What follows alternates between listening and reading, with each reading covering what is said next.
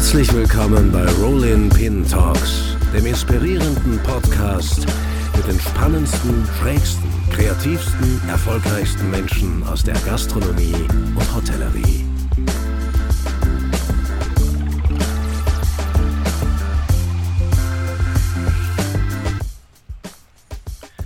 Wir machen eine kurze Werbeeinschaltung für unseren Partner PacoChat. Willst du mit nur einem Gerät Sorbets, Eiscremes, Farcen, Mousse, Suppen, Konzentrate, Teige, Massen, Drinks, Buttermischungen und Dips herstellen? Willst du dabei möglichst effizient arbeiten und Food Waste nahezu vollständig vermeiden? dann ist der neue PacoChat 4 das Must-Have für deine Küche. Pakosiere mit dem innovativen Chat-Modus bestimmte Rezepte in nur 90 Sekunden. Speicher die Einstellungen zur Verarbeitung deiner Rezeptfavoriten direkt auf dem Gerät und Pakosiere mit der automatischen Wiederholfunktion bis zu 10 Mal. Der große Touchscreen des PacoChat 4 garantiert dir dabei eine intuitive Benutzerführung. Und weil er besonders leise arbeitet, kannst du ihn auch perfekt für die Zubereitung von Speisen in offenen Küchen nutzen. Schau dir auf pacochat.com an, welche einzigartigen kreativen und wirtschaftlichen Möglichkeiten dir das Pakosieren bietet. Und jetzt geht's zurück zu unserem Podcast mit Kevin Fehling. Ja, herzlich willkommen zu einer neuen Folge Rolling Pin Talks. Mein heutiger Gast nimmt eine Sonderstellung in der deutschen Spitzengastronomie ein. Er hat als einer der ersten und bis heute muss man sagen sehr wenigen bewiesen, dass es auch in Deutschland möglich ist, in der Selbstständigkeit drei Sterne zu erkochen und dabei trotzdem am Ende des Jahres wirtschaftlich positiv zu sein. Es ist gut acht Jahre her, dass er in der Hamburger Hafen City sein erstes eigenes Restaurant eröffnete und damit komplett neue konzeptionelle Maßstäbe setzte. Ein geschwungener Tisch, drumherum verschmelzen Küche, Service und Gast und das in einem ziemlich einzigartigen Setting. So in etwa könnte man sein Restaurant, das The Table, am besten beschreiben. Drei Monate nach seiner Eröffnung nur wurde es dann mit drei Sternen ausgezeichnet. Ja, drei Michelin-Sternen. Die hat es seither auch jedes Jahr aufs neue glorios verteidigt. Als wäre das alles nicht schon genug, gibt es von ihm in Hamburg auch noch eine Bar, auch die hoch erfolgreich, und ein hochkarätiges Kreuzfahrtschiff-Restaurant auf der MS Europa. Der tüftelnde Sternekoch, der weitsichtige Unternehmer. Als einer der ganz wenigen gelingt es ihm seit Jahren, beide Rollen miteinander zu vereinen und damit auch nachhaltig zu wachsen. Wie macht er das? Woher hat er zu Beginn auch den Mut genommen? Wie hat das alles begonnen und was hat er noch alles vor? Ich freue mich sehr, wirklich sehr über all das. Heute mit ihm zu sprechen. Herzlich willkommen, der one and only Kevin Fehling. the one and only, sehr gut. Ja, vielen Dank für die Einladung. Ich freue mich auf das Gespräch. Ja, Kevin, schön, dass wir es ähm, endlich geschafft haben. Es, es war gar nicht so einfach, ähm, mit dir einen Termin äh, zu finden. Äh, nach so einer Anmoderation muss ich aber auch sagen, ich weiß warum. äh, ich auch. du musst sehr, sehr viel ähm, um die Ohren haben. Ähm, äh, ist das wirklich so? Bist du äh, eigentlich fast die ganze Zeit von früh bis spät eingedeckt, wie man so sagt? Es war auf jeden Fall die ersten Jahre definitiv so. Gerade im Restaurant La Belle Epoque im Columbia Hotel Casino Travemünde war es natürlich von Anfang an kein leichtes. Ne? Also uns wurde nicht alles so äh, wie, wie viele andere äh, die Möglichkeit haben, ähm, in die Wege gelegt, sondern wir mussten uns alles sehr hart erarbeiten. Ähm, das Restaurant La Belle Epoque hatte, ich glaube, in den zehn Jahren, wie David Eitel und ich dort tätig waren, bestimmt drei Renovierungen hinter sich. Wahnsinn, und am, in den letzten ja. fünf Jahren waren wir dann auch irgendwann mal zufrieden. Ähm, und, und, dann hatten wir natürlich auch einen super Eigner, also von äh, Columbia Hotels and Resorts, den Heinrich Scheller, der uns äh, ja ohne Wenn und Aber äh, jede Möglichkeit geboten hat, die wir benötigt hatten hatten, um erfolgreich sein, also wirtschaftlich, aber auch um unser Ziel, die drei Sterne zu erkochen. Mhm. Ähm, das war auf jeden Fall kein Picknick. Ähm, gerade in den ersten Jahren in Travemünde, da hatten wir auch noch einen Betriebsrat und ich hatte nicht genügend Mitarbeiter. Ich hatte dann auch teilweise die Küche komplett alleine sauber gemacht. Wir hatten in dem ersten halben Jahr noch eine Sieben-Tage-Woche, dann darauf ein halbes Jahr später eine Fünf-Tage-Woche. Ähm, so hat sich das dann immer Step by Step verbessert. Äh, früher gab es noch keinen Mindestlohn, kein Arbeitszeitschutzgesetz. Zumindest wurde es in der Gastronomie so gefühlt für mich noch nicht so beobachtet oder kontrolliert. Ähm, es war aber im Nachgang natürlich eine sehr schöne Zeit, wo wir die anfänglichen Erfolge gefeiert haben. Und das war natürlich dann erstmal die Basis für das, was wir heute machen. Ähm, natürlich sind wir jetzt acht Jahre im Restaurant The Table und die ersten Jahre waren auch nicht einfach, aber mhm. jetzt, ähm, wir waren von Anfang an immer ausgebucht. Ich glaube, das ist natürlich primär das Wichtigste für die in der Selbstständigkeit und für ein positives Betriebsergebnis am Ende des Monats oder Jahres.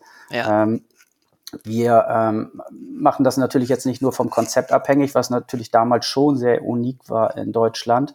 Ähm, es war doch alles noch vor acht oder neun Jahren, als wir es geplant hatten, doch sehr typisch, dass es ein klassisches Gourmet-Restaurant gibt mit fünf bis zehn Servicefachangestellten. Es gab ausreichend Köche, äh, ein Menü, zwei Menüs und eine à la carte Karte. Also die Geschichten kennen wir alle, aber wir wollten einfach etwas komplett Neues schaffen mit The Table und ähm, die Idee war einfach, äh, ja, konzeptionelle Maßstäbe zu setzen, aber auch natürlich das Vertrauen in, der, in die eigene Kreativität weiter auszubauen ja. und nicht nach links und rechts zu schauen und äh, einfach nur geradeaus und auch nicht auf die Stimmen anderer zu hören, weil dann wird man verrückt und auch nicht erfolgreich und erst recht nicht einzigartig. Und äh, mhm. das war dann halt unser Ziel und wir sind mit einem sehr starken Team von Travemünde nach äh, Hamburg gegangen und das hat dann von Anfang an Gott sei Dank gefruchtet. Und wie du schon vorhin anmoderiert hast, hatten wir dann Gott sei Dank gleich die ersten drei Sterne für Hamburg ja. überhaupt geholt. Es war Stimmt, ja, das war ja noch die Zeit. Stimmt, da gab es genau. ja, ja, ja, ja. Ja, das war das erste Mal für Hamburg und das war, da war die Freude natürlich umso größer. Und man hat natürlich hauptsächlich über die drei Sterne gesprochen in Hamburg, aber natürlich auch gepaart mit dem Konzept und äh, dann wiederum die Selbstständigkeit. Ja, das sind so die drei Grundpfeile, die es auch dann heute noch erfolgreich machen. Und jeden Abend höre ich immer sonderbare Geschichten, wer denn mein Investor ist oder ähnliches. Also das, das hört, das hört auch nicht auf, weil es keiner glauben hab, kann und irgendwann habe hab ich, ich dann auch aufgehört. Habe ich aber auch schon mal gehört. Ja, mit Sicherheit. Es aber, ist ja auch aber, gut. Äh, ähm, ich weiß nicht mehr, ich weiß aber allerdings, äh, ich, äh, wahrscheinlich würde ich es da noch nicht sagen, aber ich weiß auch tatsächlich gar nicht mehr von wem. Ich weiß nur noch, das war so ein äh, Zwischentür- und Angelgespräch und da ging es eben so um, ja, ja, also Sternegastronomie, unmöglich, sich da als Selbstständiger das äh, wirtschaftlich äh, gut aufzubauen. Da habe ich gesagt, ja, aber Kevin Fehling hat das ja geschafft. Ja, aber weißt du, das ist ja auch Investor. So habe ich gesagt, so. ja, weißt du, und dann war so eine ausweichende Antwort, habe ich gesagt, okay, habe ich mir gedacht, okay. Ja, ja, ja. Äh, nee, genau da bin ich jetzt nämlich mittlerweile auch. Ich gehe dann einfach nicht mehr drauf ein und sage, komm, wenn ihr nicht schlauer werden möchtet, ja. Dann habt ihr auch selbst Schuld. Es funktioniert, aber man muss halt gewisse Regeln einhalten.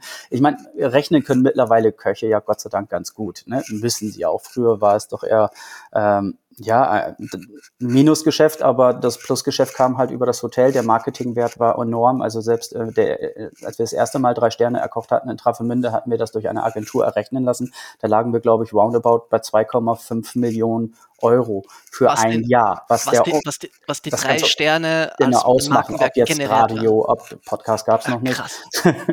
Dann alles, was geschrieben wurde im Magazin, Zeitung, TV und so weiter. Das waren dann 2,5 Millionen. Und wenn man dann äh, hinterher rechnet, was eigentlich das Minus war, gehen wir mal von einem äh, Minusgeschäft beim Wareneinsatz aus von 30.000 Euro. Das ist jetzt einfach nur eine Fantasiezahl. Ja. Dann rechnet sich das doch. Also man muss halt wissen, wie man rechnet. Ne? Aber ja. gut, den Marketingwert, den, der ist sowieso nicht hier mehr mehr berechenbar, weil er auf jeden Fall vieles geschlagen hat, was in Travemünde schon damals außergewöhnlich war, aber hier in Hamburg äh, dreht sich das natürlich alles ganz anders. Aber auch, ja. auf deine Frage zurückzukommen, äh, nee, also ich habe mir das jetzt auch alles so erarbeitet und äh, ich möchte ganz salopp sagen, zurechtgelegt, dass ich, ähm, wenn ich auf der Ems Europa bin, 20 Tage im Durchschnitt im Jahr, bin jetzt am Wochenende in Edinburgh, danach im Oktober für vier Tage in New York, dass ich dann halt äh, das Restaurant schließe. Ganz selten bin ich dann vielleicht einen Tag mal nicht da aufgrund der Abreise oder weil ein Flug gecancelt wird. Aber sonst bin ich halt immer vor Ort, da ich das auch natürlich umsetze im Urlaub oder an verlängerten Wochenenden durch Guttage, die wir aufgebaut haben. Dann schließen wir das Restaurant.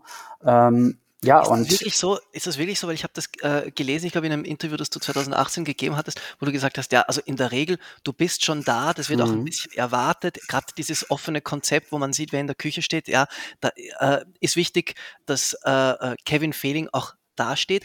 Wo ich das gelesen habe, habe ich mir gedacht, ah ja, gut, 2018, das waren noch andere Zeiten, für das hat ja gar keine Zeit mehr. Mhm. Nee, nee, und doch, das funktioniert ganz gut. Okay. Also ah, so ja. viel zu MS Europa und ich liebe es halt, äh, auf Schiff zu gehen. Deshalb ist es für mich kein Stressfaktor. Natürlich äh, ein bisschen weiter fliegen, äh, wie zum Beispiel nach Vietnam, das kann dann schon ein bisschen stressig sein, wenn, wenn man um 17 Uhr landet und ist dann um 19 Uhr wieder im Restaurant. Das kann schon stressig sein, keine Frage. Aber die Zeit, die man dort hat und genießt und erlebt, das ist einfach unbezahlbar für mich, weil ja. ich ja sowieso schon immer süchtig nach der Seefahrt war und dass ich auf, auf, auf demselben Schiff, wo ich damals mit David Eitel zur See gefahren bin, ähm, jetzt ein eigenes Restaurant habe. Die Geschichte kann man gar nicht erfinden und dass Sea Chefs und Harper Cruises mir die Möglichkeit gegeben haben, einfach zu 100 Prozent nur, dass, dass ich genauso wie im The Table meine Fantasie ausleben darf, das ist natürlich noch ein viel größeres Geschenk. Also ich fühle mich da richtig zu Hause in meinem eigenen Restaurant auf der Europa sowieso. Und dann natürlich die Puzzlebar, die auch gerade explodiert. Wir hatten sie natürlich ja. zu einem sehr ungünstigen Zeitpunkt, aber das kann man natürlich nicht vorher wissen, ähm, eröffnet, ungefähr drei Monate bevor die Corona-Krise ausbrach. Und am Anfang mussten wir tagtäglich, weil der Run so groß war, 100, 150 Menschen wegschicken. Das hat uns natürlich sehr gefreut. Ähm, ja, aber umso schlimmer war es dann direkt mit, äh, mit den Ziegelsteinen auf dem Kopf, dass dann äh, ja die Corona-Krise uns dann einfach ja ziemlich schnell wieder zurückgeholt hat in die Realität und wir dann halt die Bar über zehn Monate fast oder länger, ich weiß es nicht mehr ganz genau, schließen mussten und die Überbrückungshilfe natürlich äh, nicht so hoch war wie jetzt zum Beispiel im Restaurant, weil es dafür natürlich noch keine Kalkulation gab oder Betriebsergebnisse. Ja. Ja. Aber auch das haben wir gut überstanden. Die Barkeeper, die wir ähm, sehr ausgesucht äh, eingestellt haben, sind geblieben, genauso wie im The Table, die Mitarbeiter sind geblieben. Und Wirklich alles, alles Ja, alle, ja gut, der eine kommt, kam aus der ja, Schweiz, der hat sich jetzt mal ein Bein gebrochen beim Skifahren in der Corona-Zeit, da, dann ja. ist das halt so. Und dann, Wird er nicht der Einzige aber, gewesen sein. aber ansonsten sind wirklich tatsächlich alle Mitarbeiter geblieben. Ich habe da auch einiges für getan, äh, weil es, für mich war es einfach wichtig, ähm, wir müssen alle gemeinsam diese Zeit überstehen, weil die Zeit war wirklich für mich äh, eine absolute Ausnahmezeit im Negativen. Also meine Mutter hat schon immer zu mir gesagt, Kevin, du läufst so positiv, so verträumt mit so viel äh, Zielstrebigkeit, also immer nur alles im positiven Bereich durch die Welt. Ich hoffe nicht, dass sich irgendwann mal der Schlag trifft. Und äh, das war auf jeden Fall dann Corona. Es war schon eine sehr negative Zeit. Ne? Also ich konnte das, ich war nicht äh, kreativ, ich konnte das auch nicht mit meinen Kindern nutzen. Ich konnte nicht, äh, ich, ich habe mir immer mein Leben lang, weil ich so viel gearbeitet hatte, gewünscht, dass ich irgendwann mal eine Auszeit nehmen darf äh, für drei, vier, fünf, sechs Monate, wie auch immer, um, äh, keine Ahnung, einen Hare Krishna Tempel in Delhi irgendwie zu besuchen. Aber das, das, das ist, aber diese Zeit konnte ich halt nicht nutzen. Nun hatte ich diese Zeit, aber war zu Hause eingesperrt und durfte mit meiner Familie und meinen Nachbarn noch nicht mal zu Hause, äh, äh, übers Feld zusammen spazieren gehen. Also ja. es war sehr surreal und total und hat sich währenddessen gefragt, was mit dem, mit, was mit dem Restaurant passiert. Weil war, war ja nicht von Anfang an klar, dass so viel, dass äh, doch die ein oder andere staatliche Unterstützung dann kommt und so. Mm, ja, ich, ich, wie gesagt, ich war gut aufgestellt. Ich hatte okay. da keine Angst und äh, wusste ganz genau, dass es irgendwann wieder zu Ende ist, diese Krise. Deshalb wirtschaftlich ähm, hatte ich noch nie Ängste, noch nie. Ähm, wirklich? Nein, nie, überhaupt nicht. Das ist auch das, es ist mit so einer gewussten Naivität in solch eine Situation reinzulaufen, ist, glaube ich, ein bisschen gesünder, als die ganze Zeit nur ähm, mit einer Panikmütze einzuschlafen. Das ist nicht gesund, man denkt zu viel. Also ich bin sehr verkopft, aber in Bezug auf die Wirtschaftlichkeit nicht. Also meine Mutter hat auch immer zu mir gesagt, Kevin, lass dich nicht ausbeuten, als ich dann in Sterne-Restaurants gearbeitet hatte. Ich nenne jetzt keine Namen, aber aber damals war es so, ähm, da hatten, hatten wir einen 14, 15 Stunden Tag und äh, 700, 800 Euro netto auf der Uhr. Ne? Das war halt so, aber ich hatte mich nicht ausbeuten lassen, weil meine Idee immer war, dass ich sie ausbeute mit ihrem Wissen und das für mich irgendwann nutzen werde. Und äh, ebenso wirtschaftlich, deswegen fand ich es auch immer sehr spannend, äh, bei Köchen mit Sternen zu arbeiten, die selbstständig sind, wie zum Beispiel Wahabi Nori hier in Hamburg, der das auch mit Bravour leistet, schon seit über 25 Jahren. Sehr beeindruckend, ja. Ja, sehr beeindruckend. Und das auch mit einer Leichtigkeit und positiven Lebensenergie. Und ähm, ja, was ich nur, wir sind immer noch bei der ersten Frage, auf jeden Fall äh, kann, kann ich mir das heute so einteilen, dadurch, dass ich ein perfektes Team mit Dennis Ilias in der Bar habe und mhm. natürlich auch auf der MS Europa immer ein gut eingespieltes Team habe, ähm, sowie halt auch im The Table mit Matthias der jetzt Küchenchef ist. Wir haben dann zusätzlich noch aufgestockt in der Küche. Wir haben zusätzlich aufgestockt im Servicebereich, um einfach auch aus der Vergangenheit der letzten zweieinhalb, drei Jahre zu lernen. Gerade wenn ich krank bin, wenn Matthias krank ist, wenn Herr Eitel, wie auch immer, Corona infiziert ist. Äh, teilweise mussten wir auch zwischenzeitlich das Restaurant für zwei Wochen schließen, weil 50 Prozent Corona hatten. Das ist dann eben so. Das ist eine Situation, mit der wir uns sowieso äh, nicht anfreunden. Aber wir müssen uns daran gewöhnen, dass es so sein wird. Ne? Jetzt kommen die ersten Geschichten wieder hoch. Ne? Es gibt neue Mutationen, andere Viren und kein Impfstoff. Ähm, da lasse ich mich nicht ver verrückt machen, aber ich möchte definitiv kein Corona nochmal haben. Ich hatte es zweimal ja. sehr hart. Aber ja. es ist halt so, dass ich mir wirklich dadurch Freiräume schaffe, falls irgendwie mal irgendetwas passiert, dass das Team immer gleich gut aufgestellt ist. Ja. Ne? Und Matthias ist mittlerweile so weit, ähm, äh, der führt ja nicht nur die Küche, sondern er kreiert mittlerweile mit mir mit. Das dauert natürlich auch einige Jahre, bis es äh, der Sous-Chef verstanden hat oder jetzt der Küchenchef, wo die Handschrift ist, wo die, wo die, wo die Stilistik äh, hingeht. Ähm, bis man das erstmal verstanden hat, äh, dauert es Jahre. Viele von den Köchen, die bei mir arbeiten, haben mit Sicherheit gute Ideen, aber passt es in das Menü, passt die ja. Idee, äh, wenn etwas fehlt oder zu viel ist, in das Gericht. Und das sind so die ganzen ähm, wertvollen Dinge, von denen ich schöpfe, die mir gut gefallen, wenn Mitarbeiter überdurchschnittlich lange bei mir im Restaurant arbeiten. Und das gibt mir einfach Ruhe, ob das jetzt David Eitel ist, mit dem arbeite ich ja jetzt schon seit 18 Jahren zusammen, mit Matthias seit sieben, mit Dennis elf Jahre. Die Köche, so ich hatte jetzt, ich mache das quartalsweise immer will nicht sagen zwischen Tür und Angel, aber es sind unangenehme äh, angenehme Gespräche, also unkompliziert wollte ich sagen, mhm. ähm, wo es einfach nur heißt, okay, wo geht die Reise hin? Wie, wie, fühlst du dich? Bist du glücklich? Planst du was Neues? Wenn ich das weiß, dass in drei Monaten etwas passiert, dann kann ich mich darauf vorbereiten und umgekehrt genauso. Und das macht die Sache dann einfach aus, dass wir äh, kontinuierlich im Gespräch sind, immer im Dialog und ähm, so du, dadurch dann natürlich auch die Möglichkeit haben, langfristig zu planen. Das ist also eine Sicherheit, die es so sonst in der Gastronomie nicht gibt. Aber wie gesagt, äh, der Fisch stinkt immer zuerst am Kopf und deshalb äh, glaube ich, dass die Mitarbeiter gerne bei mir sind, bei uns sind, weil wir es nicht auf einer Kumpelbasis hier basierend alles ausarbeiten. Es geht immer um die Suche nach der Perfektion, es geht um Disziplin, es geht um Sauberkeit, Genauigkeit, jeden Tag nur das beste Produkt. Aber wir versuchen einfach die alten, ungeschriebenen Gesetze der cholerischen Küche so ein bisschen an acta zu legen und uns auch darüber bewusst zu sein, dass wir nicht nur für die zwei freien Tage leben, sondern wir leben auch, wenn wir arbeiten. Wir arbeiten nicht nur für die zwei freien Tage. Ja. Wenn wir arbeiten, leben wir. Das ist so eine Grundphilosophie, die zumindest äh, bei uns sehr gut wirkt. Ja, ist spannend. Ähm, weil du hast äh, in einem früheren Interview ähm, mit uns mal äh, gesagt, und das ist wirklich schon lange her, das war 2017 oder 2018, ähm, wie wichtig für deine Mitarbeiter und damit auch für dich dieses ganze Thema Work-Life-Balance. Äh, die fangen, ich glaube, Service fängt um 15 Uhr erst an, Küche fängt um 14 Uhr an, mm, alles irgendwie. Genau. Äh, das ist äh, wichtig, wir müssen da mit der Zeit gehen. Ich habe mir das dann wirklich angeschaut, das war äh, 2017 oder 2018, weiß ich nicht, ja, aber, lange bevor, mhm. ja, aber, aber ja, lange bevor äh, das wirklich richtig Thema geworden mm. ist. Mhm. Ähm, was warum glaubst du, war das damals bei dir schon so etwas Klares. Du warst damit wirklich äh, äh, Vertreter einer radikalen Minderheit. Ja, ja, das, das, also die Idee war von The Table ja nicht nur konzeptionell etwas Neues zu schaffen für den Gast, mhm. sondern ebenfalls für meine Mitarbeiter und für mich. Soll heißen, mittlerweile ist es für mich so aufgebaut, ich könnte auch genauso gut heute um 17 Uhr anfangen zu arbeiten und alles würde stehen um 19 Uhr. Ja. Dafür habe ich ja einen Küchenchef. Dennoch kreiere ich äh, teilweise gestern zum Beispiel, da haben wir zwei, drei Stunden kreiert. Ne? Und eine Stunde Hast du das davon. Noch, diese Kreativwerkstatt, von der du mal gesprochen hast? Ja, ich sitze jetzt hier äh, gerade im Büro. Also okay. ähm, mittlerweile finde ich sogar fast besser. Wir haben unten noch ein kleines Büro. Das ist äh, bei den Umkleideräumen. Eigentlich ist es nur ein, ein, äh, ein kleiner Lagerraum mit einem Bürotisch und äh, einem Rechner. Aber David Eitel sitzt äh, dort unten am liebsten, weil er da einfach ja. alles im Blick und unter Kontrolle hat.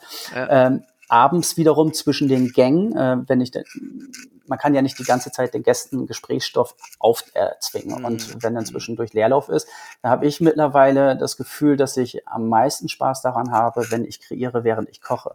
Das ist das, was mir so ein bisschen fehlt im Restaurant, weil ich würde auch am liebsten viel mehr Fotos machen wollen von unseren Gerichten, von unserer Crew, während sie arbeiten. Aber das ist halt nicht umsetzbar, da wir eine offene Küche haben. Und äh, der, bei mir äh, fließt die, sprudelt die Kreativität am besten, wenn ich halt selbst anrichte, wenn ich äh, Soßen abschmecke und halt ja mitten im Business bin. Und deshalb verziehe ich mich dann zwischen den Zeilen immer nach hinten in das kleine Büro und kreiere dann dort. Also total unromantisch, aber so läuft es am besten. Ist aber ähm, auch schön, weil eben auch das wollte ich ähm, fragen. Äh, wie sich das jetzt über diese Jahre entwickelt hat, fast schon, muss ich wirklich zugeben, fast schon in der Annahme, dass du ähm, sicher nicht mehr viel zum Kreieren kommst oder zum, äh, ja, zum Tüfteln kommst, äh, allen Anscheinen aber doch. Ja, ah, nein, das ist meine totale Leidenschaft. Also was ich, ja. äh, und das ist der Fehler der Küchenchefs aus den damaligen Jahrzehnten oder vorigen Jahrzehnten vielmehr, würde ich sagen, ähm, dass man immer das Gefühl hat als Küchenchef, man muss den Koch jetzt beweisen, äh, dass er doch der Schnellere ist beim Rehrücken parieren, dass man den Steinbutt noch schneller auslösen kann und so weiter. Also da war ich sehr früh müde von, weil sonst wäre ich heute nicht da, wo ich bin. Ne? Also äh, warum soll ich einen Fisch auslösen, wenn ich äh, zwei Personen auf dem Sauce habe? Um denen zu zeigen, dass ich es noch kann? Nee, meine, mhm. meine, meine Hauptaufgabe ist es, dass, dass äh, der kreative Prozess, und das ist auch meine große Leidenschaft, das findet überall statt. Das findet im Urlaub statt, am Pool, ähm, am Strand, Abend, wenn ich im Urlaub bin. Das findet äh, am Nachttisch äh, schreiben schnell, abends auch statt. Wo auch immer, im Büro, äh, im Restaurant, tagsüber, wenn ich einen Kaffee trinke. Also ist immer so. Und äh, Gott sei Dank, also ich schlafe damit ein und wach damit auf. Das ist nicht irgendwie so eine Floskel, sondern das ist einfach mein Leben. Das ist meine Kreativität. Das ist das, was mir am besten gefällt. Und dann kommt es natürlich, äh, dass, dass das alles betriebswirtschaftlich positiv geführt wird und die ganze Organisation, die dahinter steckt. Ich bin ja jetzt hier oben bei uns im Büro. Das ist eigentlich eine Einzimmerwohnung mit Küche und einer kleinen Lounge und äh, ja, allen drum und dran halt, was man so braucht. Und hier äh, habe ich dann halt äh, ja Ruhe, um dann halt meines Erachtens nach den notwendigen, aber negativen, unspaßigen Part zu bewältigen. Aber dafür ja. habe ich ja auch eine Assistentin, alles, was halt äh, mit Steuern zu tun hat, äh, Personalführung äh, etc., also alles ja. bürokratische halt.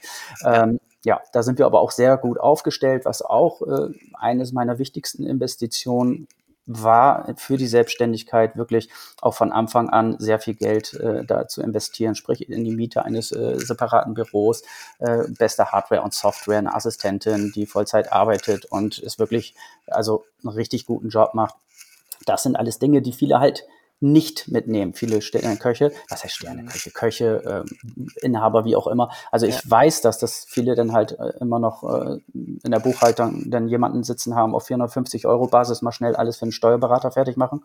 Aber das wäre für mich nichts, weil ich, ich kann einfach so vieles auch private abgeben. Ne? Also das, ob das Korrekturen sind, Interviews, die perfekt geschrieben werden und so ja. weiter. Es ist halt ein Riesenrattenschwanz, was da den ganzen ja. Tag hintersteckt. Ja, also da besch beschäftige ich mich auch ganz entspannt vier Stunden mindestens am Tag mit. Und ähm, ja, das ist gut, wenn man da auf jeden Fall äh, entlastet wird durch eine Assistentin. Ja. Ist aber ähm, äh, schon finde ich auch ein bisschen ein Markenzeichen oder so äh, wieder etwas, ähm, was dein Tun wahrscheinlich auch so erfolgreich macht, weil klar, du hast es erwähnt, es gibt dann diese Küchenchefs, die da ihrem, ihrem, äh, ihrem Poissonnier oder was auch immer nochmal beweisen wollen, dass sie den Steinbutt schneller ausnehmen können oder äh, äh, filetieren können, was auch immer. Äh, aber es gibt auch die, die dann sagen, so, jetzt habe ich meinen eigenen Laden, Ziel ist es, äh, äh, dass da nur noch mein Name drüber steht und dann, und ich halte mich raus, weil äh, mhm. sehr angenehm. Ja? ja? Gibt es ja auch, wie wir ja, wissen. klar. Ähm, Hat auch seine äh, Berechtigung. Ne? Ja, ja, also klar. Jeder, klar. wie er möchte. Klar. Ähm, trotzdem faszinierend zu sehen, dass du sagst, eigentlich der Kern, ähm, das Um und Auf deines Unternehmens ist das, was du am liebsten tust, nämlich das, das Kreative sein. Und aus dem heraus äh, ergibt sich alles andere.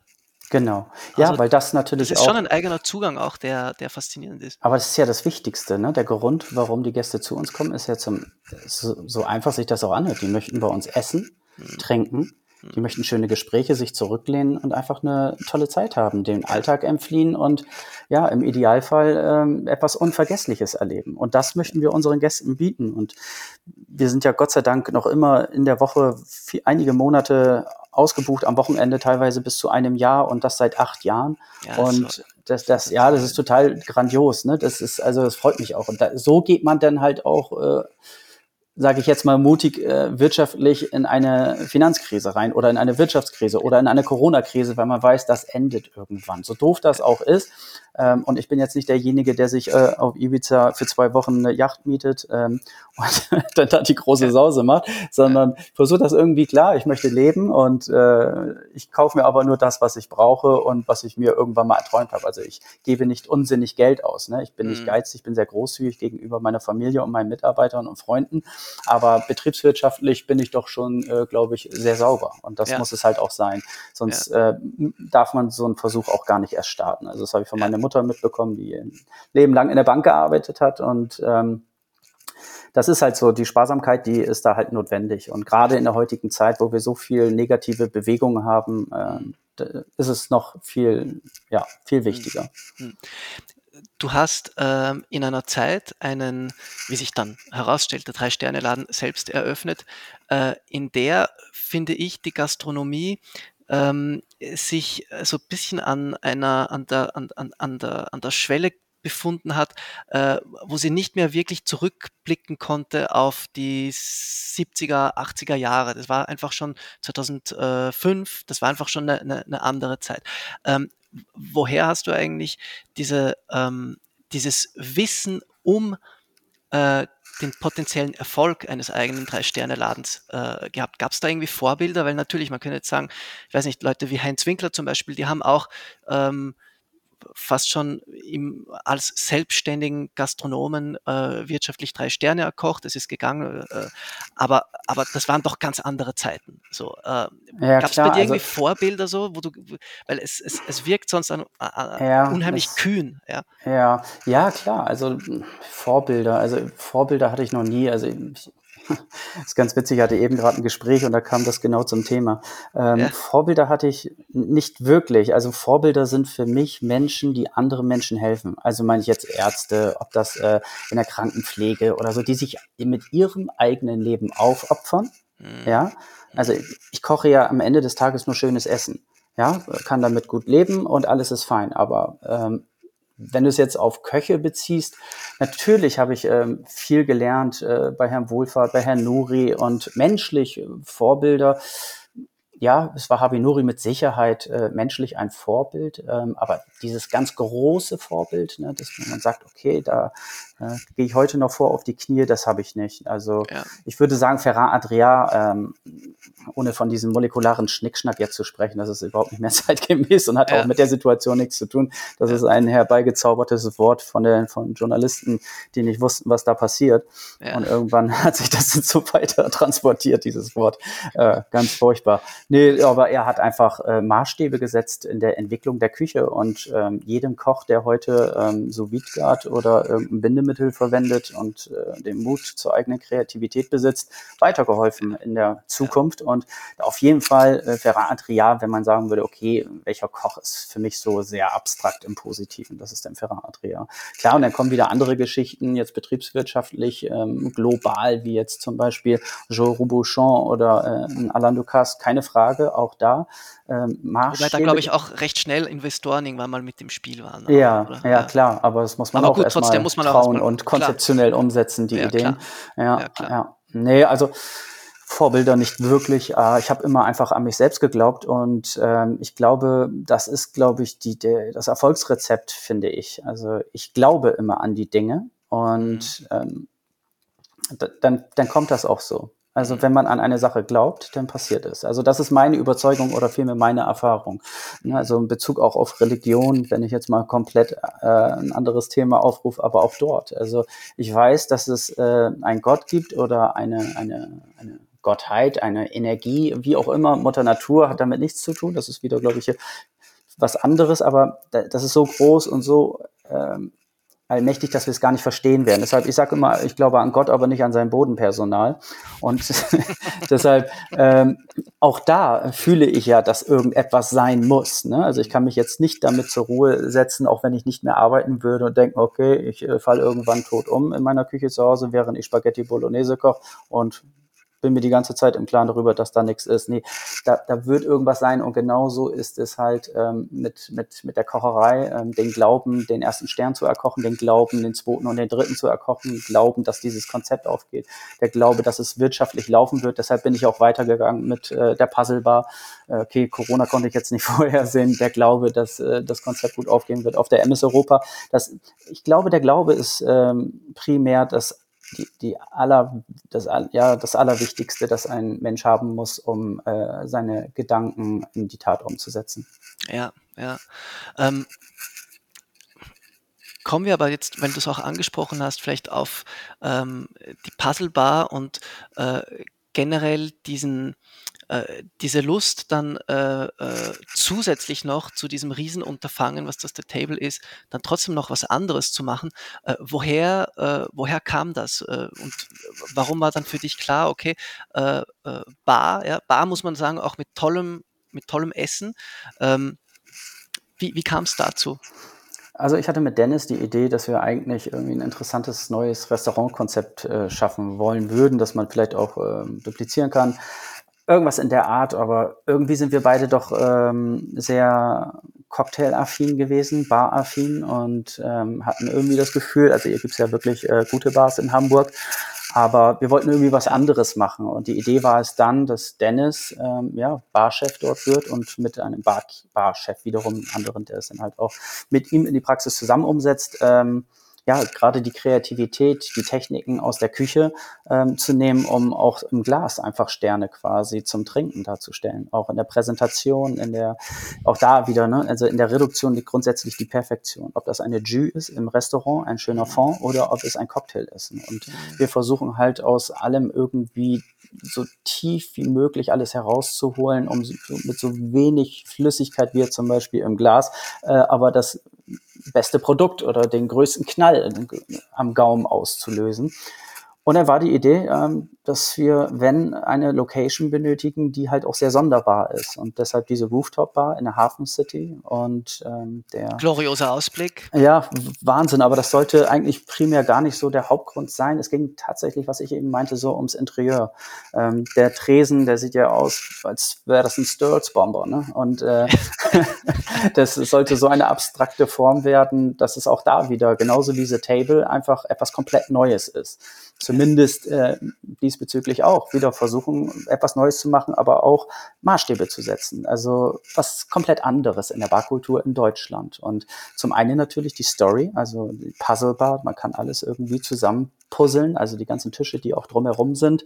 Äh, Puzzle bedeutet ja auch immer, etwas neu zusammenzufügen und das dann natürlich im Glas, aber auch das Puzzle äh, zumindest am Anfang Barkeeper, Küchenchef, woraus dann durch diesen Ehrgeiz von Dennis tatsächlich meines Erachtens nach einer der besten, äh, interessantesten Barchefs ähm, der Deutschlands irgendwann geboren wurde. Also er hat da wirklich so eine große Affinität gewonnen und hängt sich da so rein, also ist auch weltweit unterwegs, hat natürlich auch das Glück, dass er ähm, äh, auf der MS Europa mitwirkt, ähm, mich dann auch teilweise dort zu vertreten. Und jedes Mal, wenn er dann in einem Land ist, dann sucht er eigentlich sich die besten Bars aus, möchte dann natürlich auch Kontakt pflegen. Und so ja. gibt es dann auch den Austausch, wie es den früher bei mir gab, wenn wir zum Beispiel beim Festival der Meisterköche bei Joachim Wissler zu Gast waren und haben dann für 400 Personen, also 400 äh, äh, Lagostinos äh, angerichtet. So ist es jetzt halt die Entwicklung gerade in der Barszene international.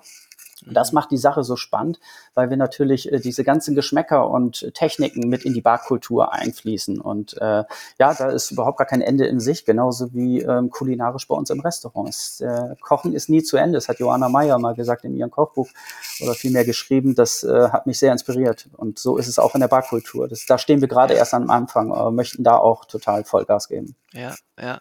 Äh das heißt, die Puzzlebar wird dann da irgendwie vielleicht nochmal äh, komplexer in der Cocktailkreation. Das geht ja eigentlich fast, geht ja fast nicht. Oder was meinst du jetzt ja. mit?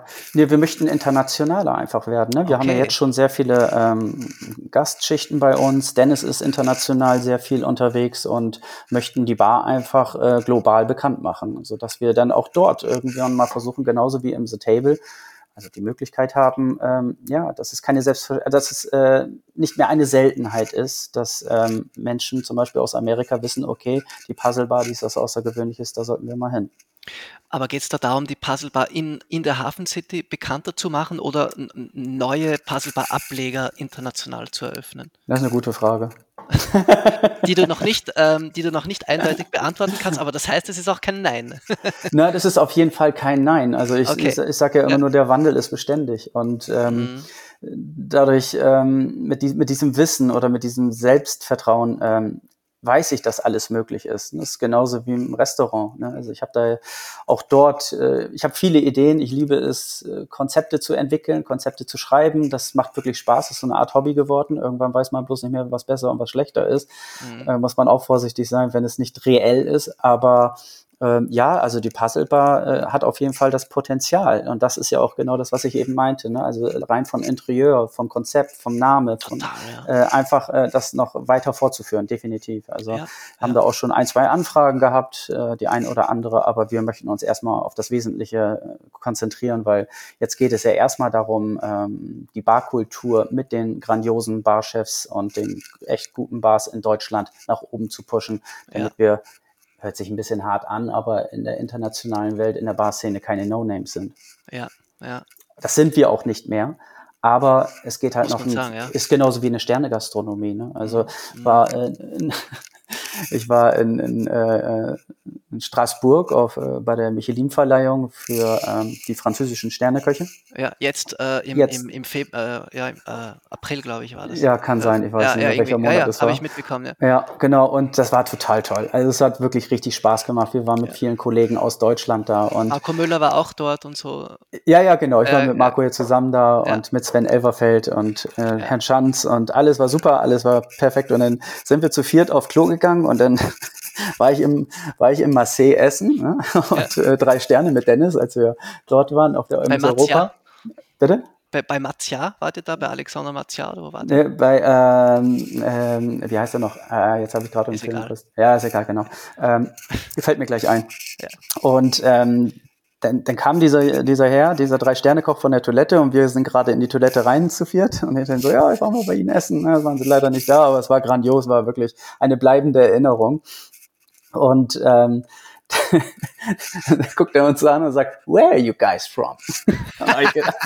da mussten wir alle so schmunzeln, weil wir, da stehen wirklich vier, drei Sterne Köche aus Deutschland und er fragt, wo kommen wir denn her? Ne? Ich meine, wenn, wenn er nicht weiß, wer ich bin oder wer Marco ist, wie auch immer, dann das kann ja passieren. Ich kenne auch nicht jeden französischen ja, oder spanischen, ja, spanischen schon, aber französischen Sternekoch. Aber so, ich wollte nur damit sagen, äh, das war ja gerade bezugnehmend auf die Bar-Situation, mhm. dass auch in Deutschland da noch sehr viel Aufbauarbeit ja, international getätigt werden muss, ne? was dann auch einige machen, wie Sven Elverfeld und auch Christian Bau, die geben ja da schon Gas, auch internationale Kontakte zu pflegen. Ich habe da ehrlich gesagt ein bisschen, also mir fehlt da glaube ich ein bisschen die Zeit oder die Energie, vielleicht auch die Lust, weil ich so auch einfach glücklich bin.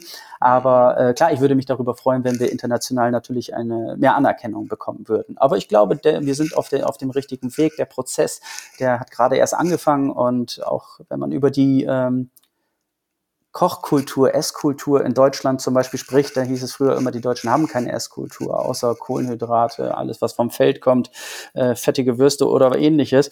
Aber ich glaube, so mit Witzigmann sind wir heute äh, die Köche, da spreche ich nicht nur von Sterneköchen, sondern einfach guten Köchen in Deutschland, äh, gerade Teil davon, weil es einfach, wir sind in der Entwicklung, wir sind Teil von etwas, äh, das gerade erst eine Kultur schafft. Ja. Die ja. grobe Küche, die hat eine Kultur, aber die wird nicht nach außen hin breitgetragen, außer durch unseren ehemaligen Bundeskanzler, der den gefüllten Schweinemagen ist.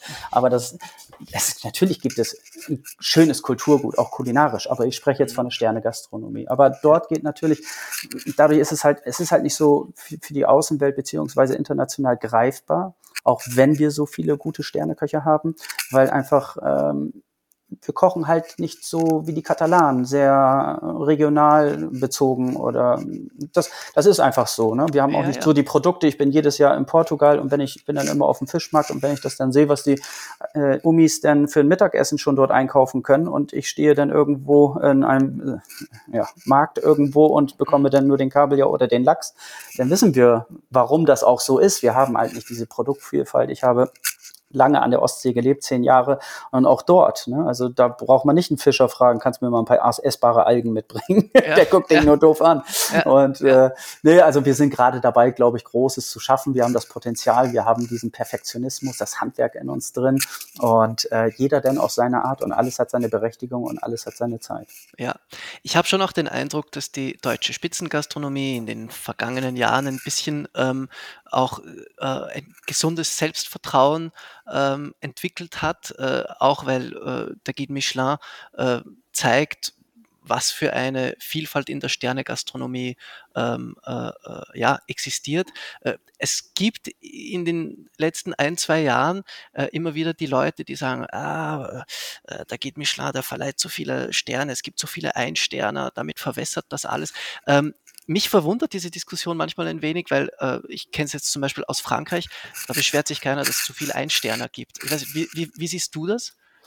Ähm, also du meinst, warum es plötzlich so viele Sterne-Restaurants gibt? Kurz ja, also genau, so warum so viele Leute sich daran stören, dass es auch so viele Ein-Sterne-Restaurants gibt. Also ich würde, das ist ja, ähm, fällt mir gerade ein, Passedar hieß ja. Genau, in Le Petit Ah, Le Petit Nice, äh, äh, Gérard ja, Pasta, ja. Gerade nachgedacht. Ja. Auf genau. jeden Fall, ähm, nee, ich finde, das ist doch einfach nur auch da wiederum ein, ein, ein Zeugnis dafür, ähm, wie hoch qualifiziert die Köche sind, wie mhm. ehrgeizig sie sind und ich hoffe, dass das alles angenommen wird, ne? dass man mhm. diese Sterne-Restaurants, so wie bei uns im The Table, selbst mit drei Michelin-Sternen, habe ich manchmal das Gefühl, die, die, Gäste kommen einfach nur her, um wirklich, die sind nicht mehr so die Sternejäger, die waren schon öfter ja. bei uns und haben auch ja. nicht so viele Sterne-Restaurants besucht in ihrem Leben, sind aber Stammgäste. Sie mhm. finden das bei uns einfach nur schön und darum soll es ja auch gehen. Natürlich ist es äh, für den Koch zuallererst äh, grandios. Also das ist ja für mich nach der Geburt meiner drei Kinder das Schönste, was mir je passiert ist. Ne? Ist einfach so. Die drei Sterne für Belle Epoque oder die drei Sterne fürs The Table? Das ist jetzt eine fiese ah, Frage. Das ist eine fiese Frage, aber ich glaube, beim ersten Mal ist es natürlich wesentlich intensiver ja, und überraschender. Und in Hamburg war es keine Selbstverständlichkeit. Ja. Und äh, deshalb äh, beides so intensiv. Man könnte sogar so weit gehen im Unterbewusstsein, dass ich The Table nur eröffnet habe mit dem Gefühl, ho hoffentlich, ich habe nochmal das Gefühl, drei Sterne zu erkochen, weil ja. es so schön ist. Ja. Also, es, also das, das kann man komplett alles andere ausblenden, weil das ist schon unbeschreiblich, das Gefühl, ja. drei Sterne zu kochen. Ja. Und ja. Für die Tourinnen und Tourer, nur ganz kurz, Entschuldigung, dass ich unterbreche, Kevin, äh, äh, in, damals im La Belle Epoque warst du, glaube ich, auch der Erste, der so weit nördlich in Deutschland jemals drei Sterne erkocht hat. Also, Denn wir waren das, kurzer das Zeit das nördlichste Drei-Sterne-Restaurant der Welt. Ja, Wahnsinn. Ja, so wenn man das so jetzt äh, ländlich, also von der Landkarte so äh, im Gedächtnis hat, dann denkt man immer ja. so, England ist ja über uns, aber London ja. war tiefer, glaube ich. So. Tatsächlich. ja, komisch, ne? Und ja, auf jeden Fall, um auf die Ein-Sterne-Köche nochmal zurückzukommen, ja. also ich finde es einfach nur der Beweis dafür, wie gut wir eigentlich sind. Und in Frankreich genauso, geht man nicht einfach nur, okay, wir gehen jetzt in dieses Ein-Sterne-Restaurant, weil der ein Stern hat, nee, sondern weil äh, er ausgezeichnet wurde, weil er eine gute Küche hat. Mhm. Ne? Und hier, mhm. genau dieses Klischee wollten wir ja mit The Table brechen. Wir wollten einfach nur, dass die Gäste wissen, ihr bekommt hier einfach nur eine gesuchte Perfektion. Unsere komplette mhm. Leidenschaft, unsere Hingabe, alles. Mhm. Und ihr könnt uns auf uns verlassen. Ne? Also wenn es euch nicht gefällt, dann ist das aber trotzdem so. Es soll so sein. Ne? Ja. Ist die Suppe kalt, haben wir einen Fehler gemacht. Mufft der Fisch, was nie passieren könnte, äh, dann ist die Qualität falsch. Aber alles andere soll ja so sein. Mhm. Und äh, das finde ich halt so gut, dass das, äh, das sollte der Weg sein für die Zukunft, gerade in der Ein-, aber auch ja mittlerweile Zwei-Sterne-Gastronomie. Da gibt es ja auch super viele mittlerweile gute Köche. Ähm, ich komme gar nicht mehr dahinterher, äh, essen zu gehen, so viele ja. Ideen habe, allein ja. nur in Deutschland. Und ähm, ja, Hamburg ist ja mittlerweile schon auch eine tolle, äh, tolle Stadt mit Zwei-Sterne-Restaurants geworden. Also gibt's, äh, gibt's Wer bitte? Ich habe das akustisch. Hamburg ist ja, ja, ja super, super mhm. Zwei-Sterne-Stadt ja, ja, auch geworden. Ja, ich war jetzt gerade im Fontenay bei Herrn Stowasser, das war super. also wirklich ganz gut. Und ja, ähm, nee, ich finde es einfach toll dass, dass mhm. es so viele Sterne-Restaurants gibt. Also ich, mhm. ich glaube, es liegt auch so ein bisschen mit am Gast, dass man das nicht so überkandidelt sieht. Das ist, bezieht sich ja nicht auf Spießigkeit und Steifheit. Es geht einfach ja. nur um eine sehr gute Küche. Ja, ähm, eine sehr gute Küche. Äh, bei der du als Spitzenkoch schon auch ein bisschen dieses ähm, ja, Wettkampfelement magst. Das hast du zumindest mal in einer Doku, ich glaube auf Arte damals, äh, einmal äh, gesagt. Äh, damit äh, hast du ein bisschen rhetorisch einen anderen Weg eingeschlagen gehabt, als äh, in dieser Doku damals. Der, der Tenor war, haben viele gesagt, ja, es, es, es ist alles so gnadenlos und man, man, man rutscht so schnell in den Burnout und es ist nicht mehr zeitgemäß, weil die, die Jungen wollen ja anders arbeiten. So, und du bist, du warst dann da und hast gesagt, ja, äh, ich mag das, das ist Wettkampf, das ist ein bisschen Sport, das ist äh, mhm. äh, so ähm, wird man auch immer äh, besser und so steigert sich auch das allgemeine Niveau. Siehst du das weiterhin so? Ja, auf jeden Fall. Ne? Also muss dazu sagen, umso älter man wird, ich bin jetzt 46 geworden, ähm, mhm. Ich fühle mich nicht so, wie jeder scheinbar auf diesem Planeten, oder zumindest die meisten. Ähm, ja, also man denkt natürlich jetzt schon ein bisschen mehr darüber nach. Ne? Es ist natürlich auch gerade in der Drei-Sterne-Schiene, äh, wo ich mich nach orientiere. Ne? Ich möchte ja. nicht die ganze Zeit jetzt hier von drei Sternen, drei Sternen quatschen, aber ist halt die Frage. Und ähm, da ist halt schon viel passiert. Und mhm. ähm, dann überlegt man schon, ähm, geht es weiter mit dieser äh, Sportlichkeit. Ne? Also ich sehe es dennoch sportlich. Ähm, aber gibt es Momente, gibt's Momente, wo du dir denkst? Ja, da steckt also, natürlich dann wieder die Wirtschaftlichkeit dahinter. Ne? Also das ist das eine ist die Sicherheit eines Hotels, was aber trotzdem keinen Abbruch macht, weil jeder, der drei Sterne in seinem Leben hatte oder zwei und dann degradiert wird oder einen Stern verliert, der leidet zutiefst darunter.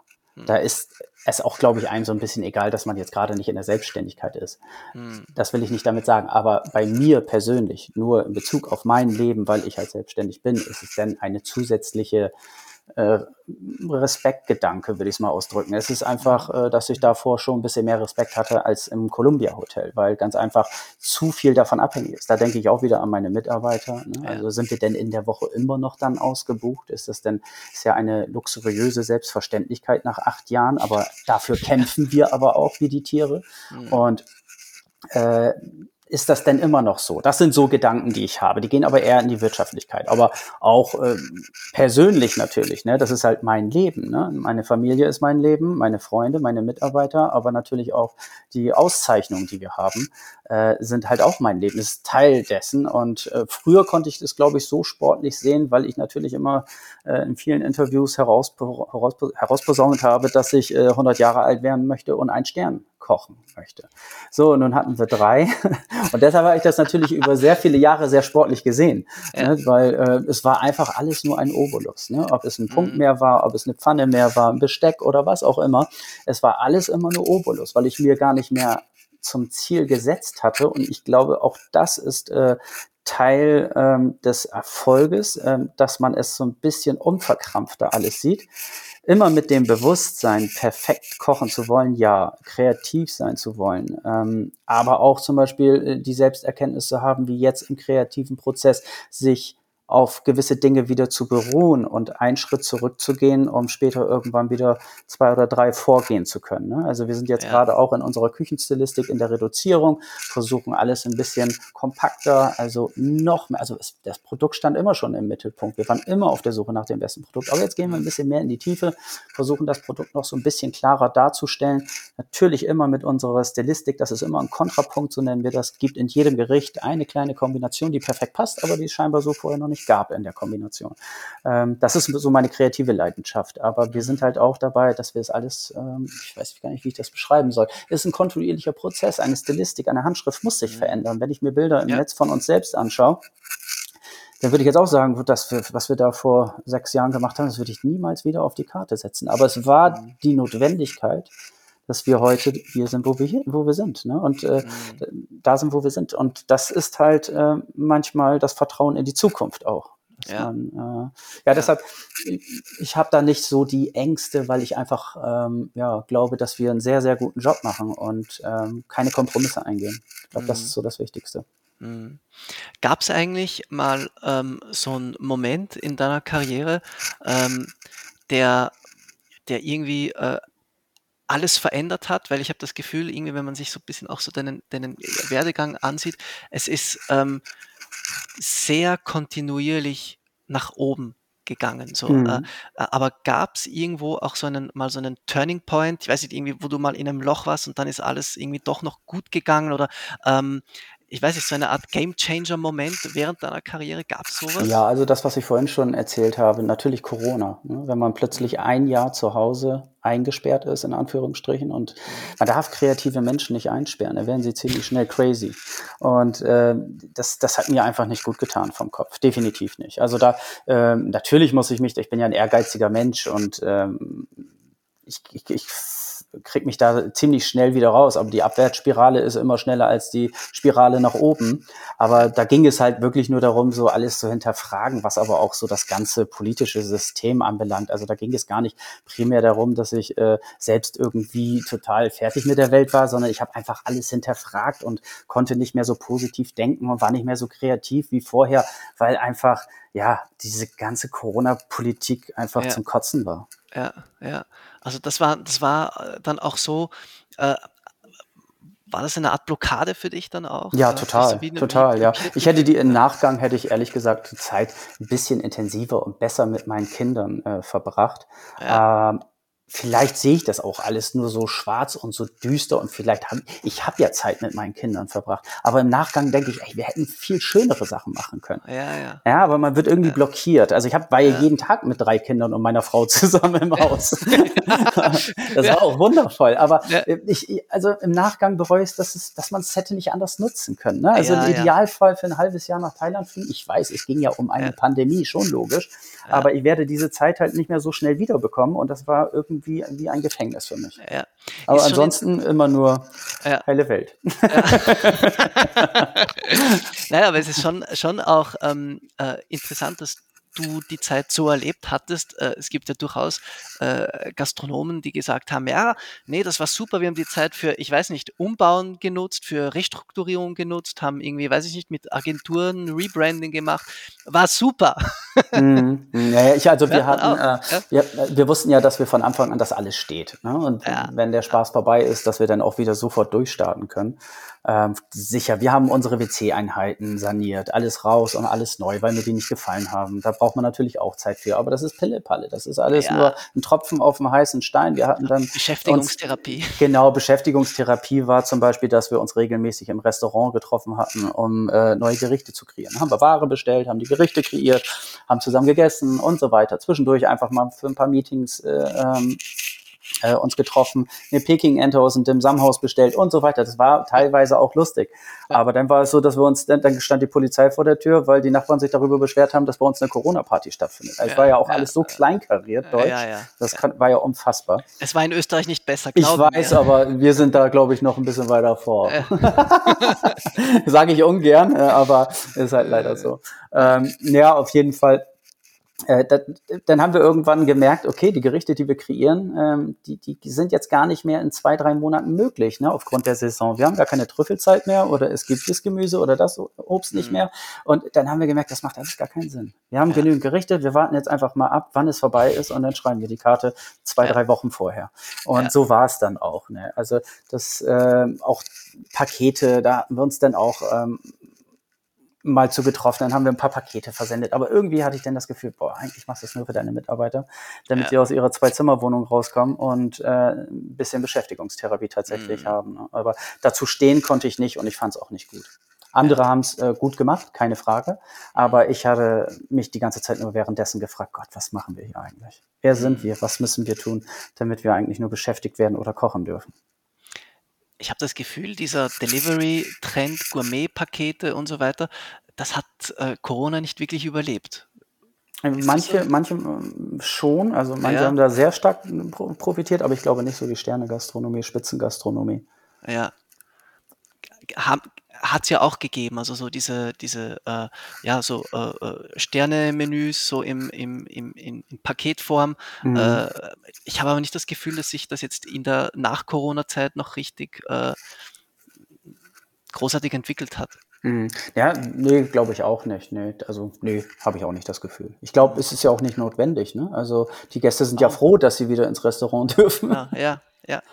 Das war ja auch ein Mehrwert an Gastronomie, den viele Leute dann mal bewusst endlich auch wahrgenommen Mhm, haben, ja, mhm. was Gastronomie halt auch ist. Es ist auch Mhm. die Gesellschaft, es ist auch das Wo sitzen und eine Atmosphäre genießen außerhalb der Ja, eigenen vier ja. Wänden. Ja, hoffentlich kommt es nicht wieder. Für mich war es eine Ja. sehr surreale, unangenehme Zeit. Ja, ja.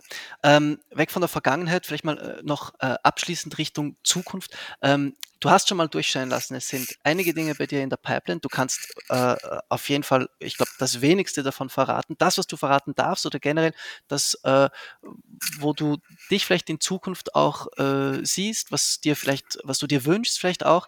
Kannst du da ein bisschen was, äh, was sagen?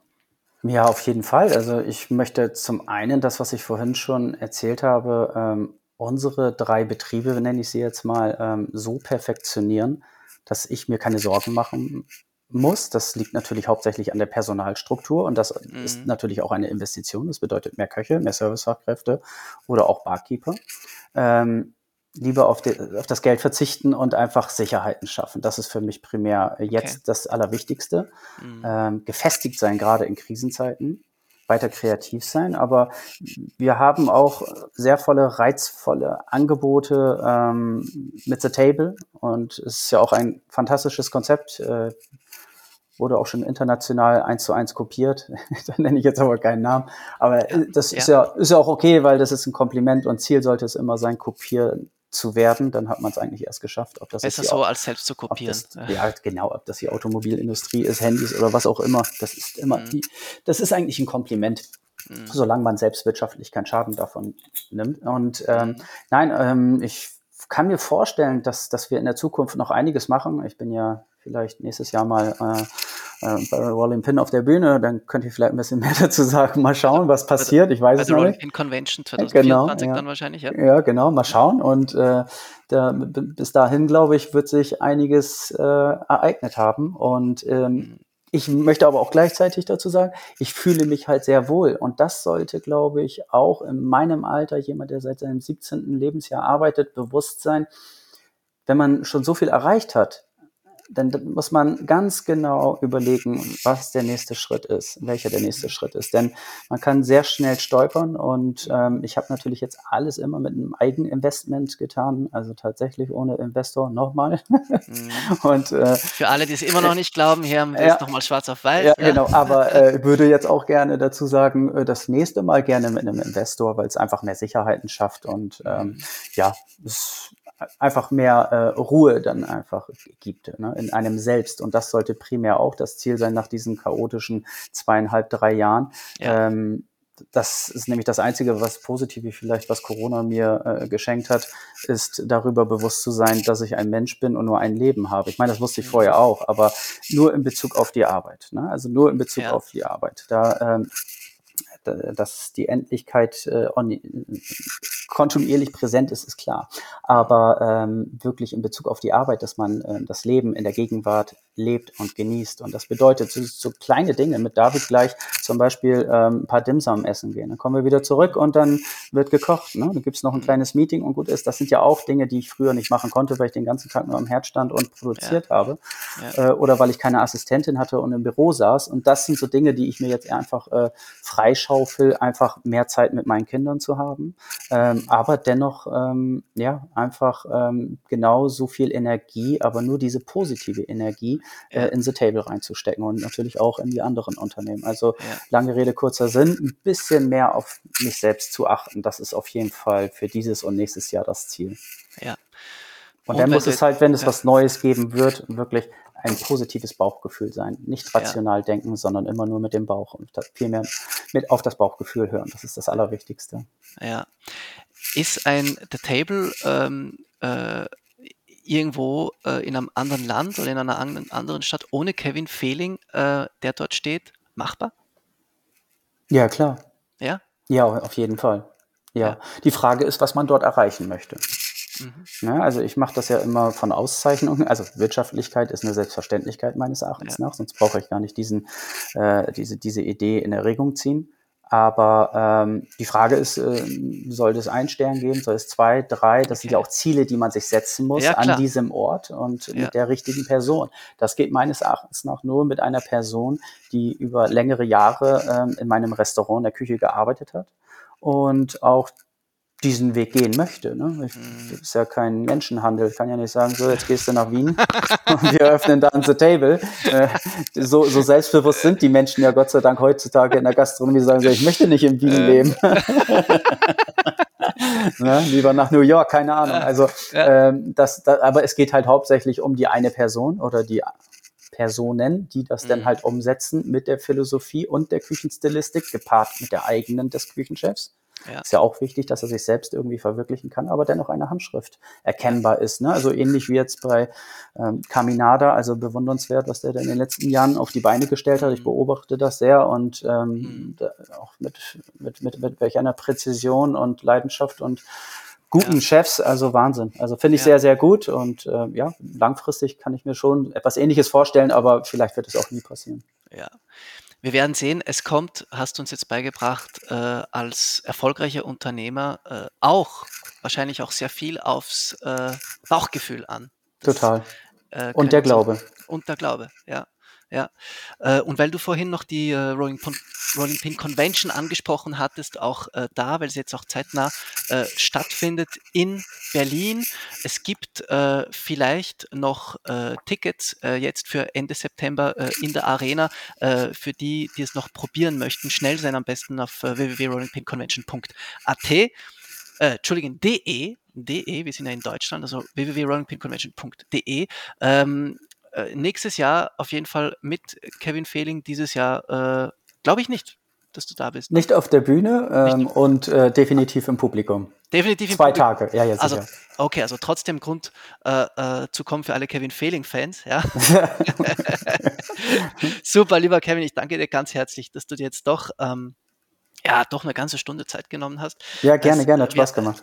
Ja, hat wirklich enorm viel Spaß gemacht, war äh, äh, sehr inspirierend, sehr interessant, dir zuzuhören, äh, ein bisschen mehr in Erfahrung zu bringen, was gerade ähm, bei dir so los ist, äh, wie auch alles angefangen hat, was deine unternehmerischen, äh, was dein unternehmerisches Mindset ist. Auch das äh, sehr, sehr, sehr, sehr inspirierend. Ich danke dir ganz herzlich. Und dann sage ich in diesem Sinne bis bis gleich dann in Berlin. Genau, wir sehen uns. Ja, wir sehen Auf uns. bald. Dankeschön. Ciao, ciao. Ciao.